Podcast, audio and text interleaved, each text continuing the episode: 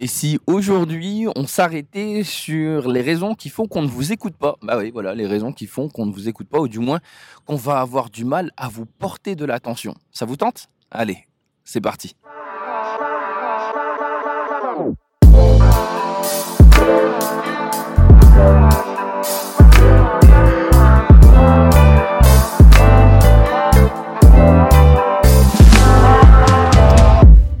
Alors qu'aujourd'hui on cherche tous à convaincre par le biais de nos propos, souvent on oublie qu'avant de convaincre, il faut pouvoir intéresser les gens. Et c'est là où il y a un grave problème. Communiquer ne veut pas dire obligatoirement réussir à susciter l'intérêt. Et je vais vous montrer qu'il y a au moins 7 points que l'on, 7 erreurs que l'on fait tous qui peuvent nous amener à perdre l'attention des gens. La première, celle qu'on a tous en tête parce qu'on l'a vécue dans nos familles et on va sûrement la vivre pendant les fêtes de Noël. La digression. Vous savez, c'est un peu ce moment où quelqu'un vous parle et en fait il commence une histoire. Et à la fin de la discussion, il n'a pas terminé son histoire, mais il vous en a raconté environ 5 ou 6 autres. C'est-à-dire qu'il s'est arrêté sur un détail, qu'il a amené à un détail, qu'il l'a amené encore à un détail. Le genre de discussion où à la fin, vous ne savez plus vraiment ce que la personne voulait vous dire. Le deuxième point, ce qui peut arriver assez souvent aussi, c'est ce côté approximatif. On n'aime pas être approximatif. On déteste entendre quelqu'un qui nous parle et qui n'est pas capable de nous donner des données précises et spécifiques. Encore plus dans le domaine professionnel. C'est-à-dire que ça devrait arriver prochainement. Euh, ouais, ça devrait pas prendre trop longtemps. On devrait à peu près être dans ce budget-là. Euh, je pense que ça va pas, pas prendre plus de 5-6 mois. Vous voyez, à chaque fois qu'on donne des informations qui ne sont pas précises, on prouve à la personne de l'autre côté, enfin on va dire qu'on augmente son niveau de stress, puisqu'elle ne sait pas, elle ne peut pas cadrer ce que vous êtes en train de raconter. Le troisième, et ça ça arrive souvent quand on n'est pas préparé, c'est le fameux manque de structure. C'est-à-dire qu'à la base, on commence à parler du sujet, et puis ensuite on revient sur un autre point, et puis on revient sur le sujet, ensuite on enchaîne sur un autre sujet, et puis à la fin on revient au tout début parce qu'on avait oublié quelque chose. N'oubliez pas qu'on adore avoir de la structure, c'est-à-dire point 1, point 2, point 3. A, C. Ça paraît tout bête, mais votre cerveau en fait aime l'ordre. C'est un peu comme dans notre vie en général. Même si pour nous le fouillis peut nous aider à être créatif, n'oubliez pas que lorsque l'on communique avec les autres, il va falloir structurer pour simplifier et éviter en fait de se perdre dans les méandres de notre esprit. Ah, le point que l'on vit tous. Au moment où on va parler d'un sujet, il y a quelque chose en nous qui fait qu'on recherche la validation. Ouais. vous connaissez cette recherche, c'est-à-dire que vous parlez, vous n'êtes pas vraiment sûr de ce que vous dites, alors que vous connaissez votre sujet, hein. mais vous cherchez dans les yeux de l'autre ou euh, dans ses propos un signe qui vous permettrait d'en savoir un peu plus, de savoir s'il est d'accord, s'il est convaincu par vos propos, si tout simplement il a compris. Alors c'est intéressant, parce qu'en soi, vous êtes attentif à votre public. Ça devient gênant à partir du moment où vous avez besoin de ça pour pouvoir avancer dans votre raisonnement et donner toute la conviction dans vos idées. Le problème n'est pas la validation euh, de la part des personnes, c'est plutôt votre conviction profonde dans ce que vous racontez. C'est ça qui va faire que les gens, même s'ils ne vous répondent pas sur le moment, auront envie de vous suivre et comprendront bien vos idées.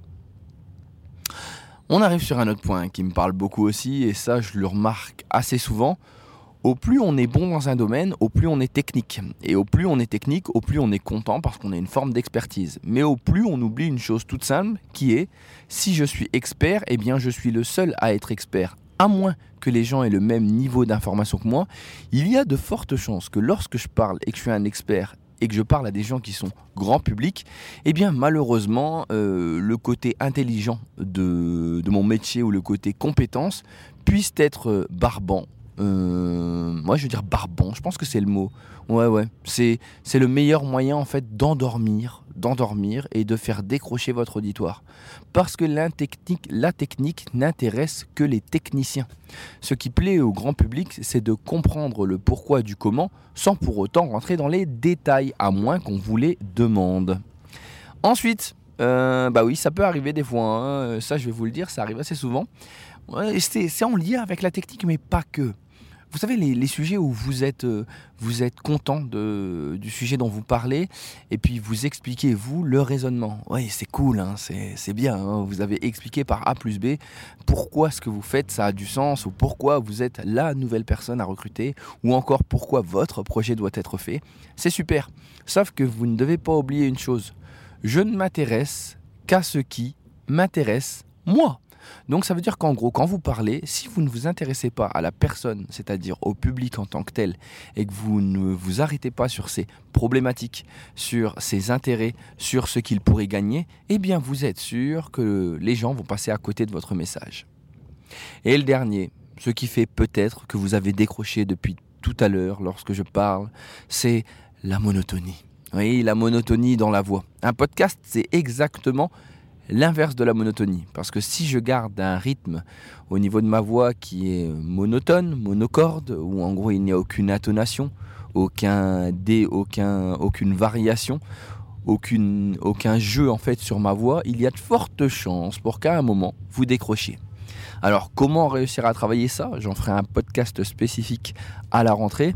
Eh bien vous allez jouer sur les intonations.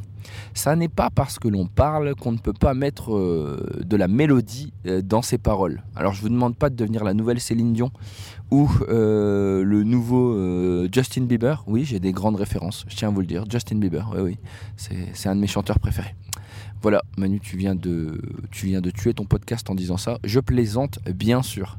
Mais vous vous doutez bien que l'intonation va avoir un, un poids énorme. Et c'est pour ça, c'est pour ça que vous devez vous amuser à composer vos propos comme si c'était une mélodie.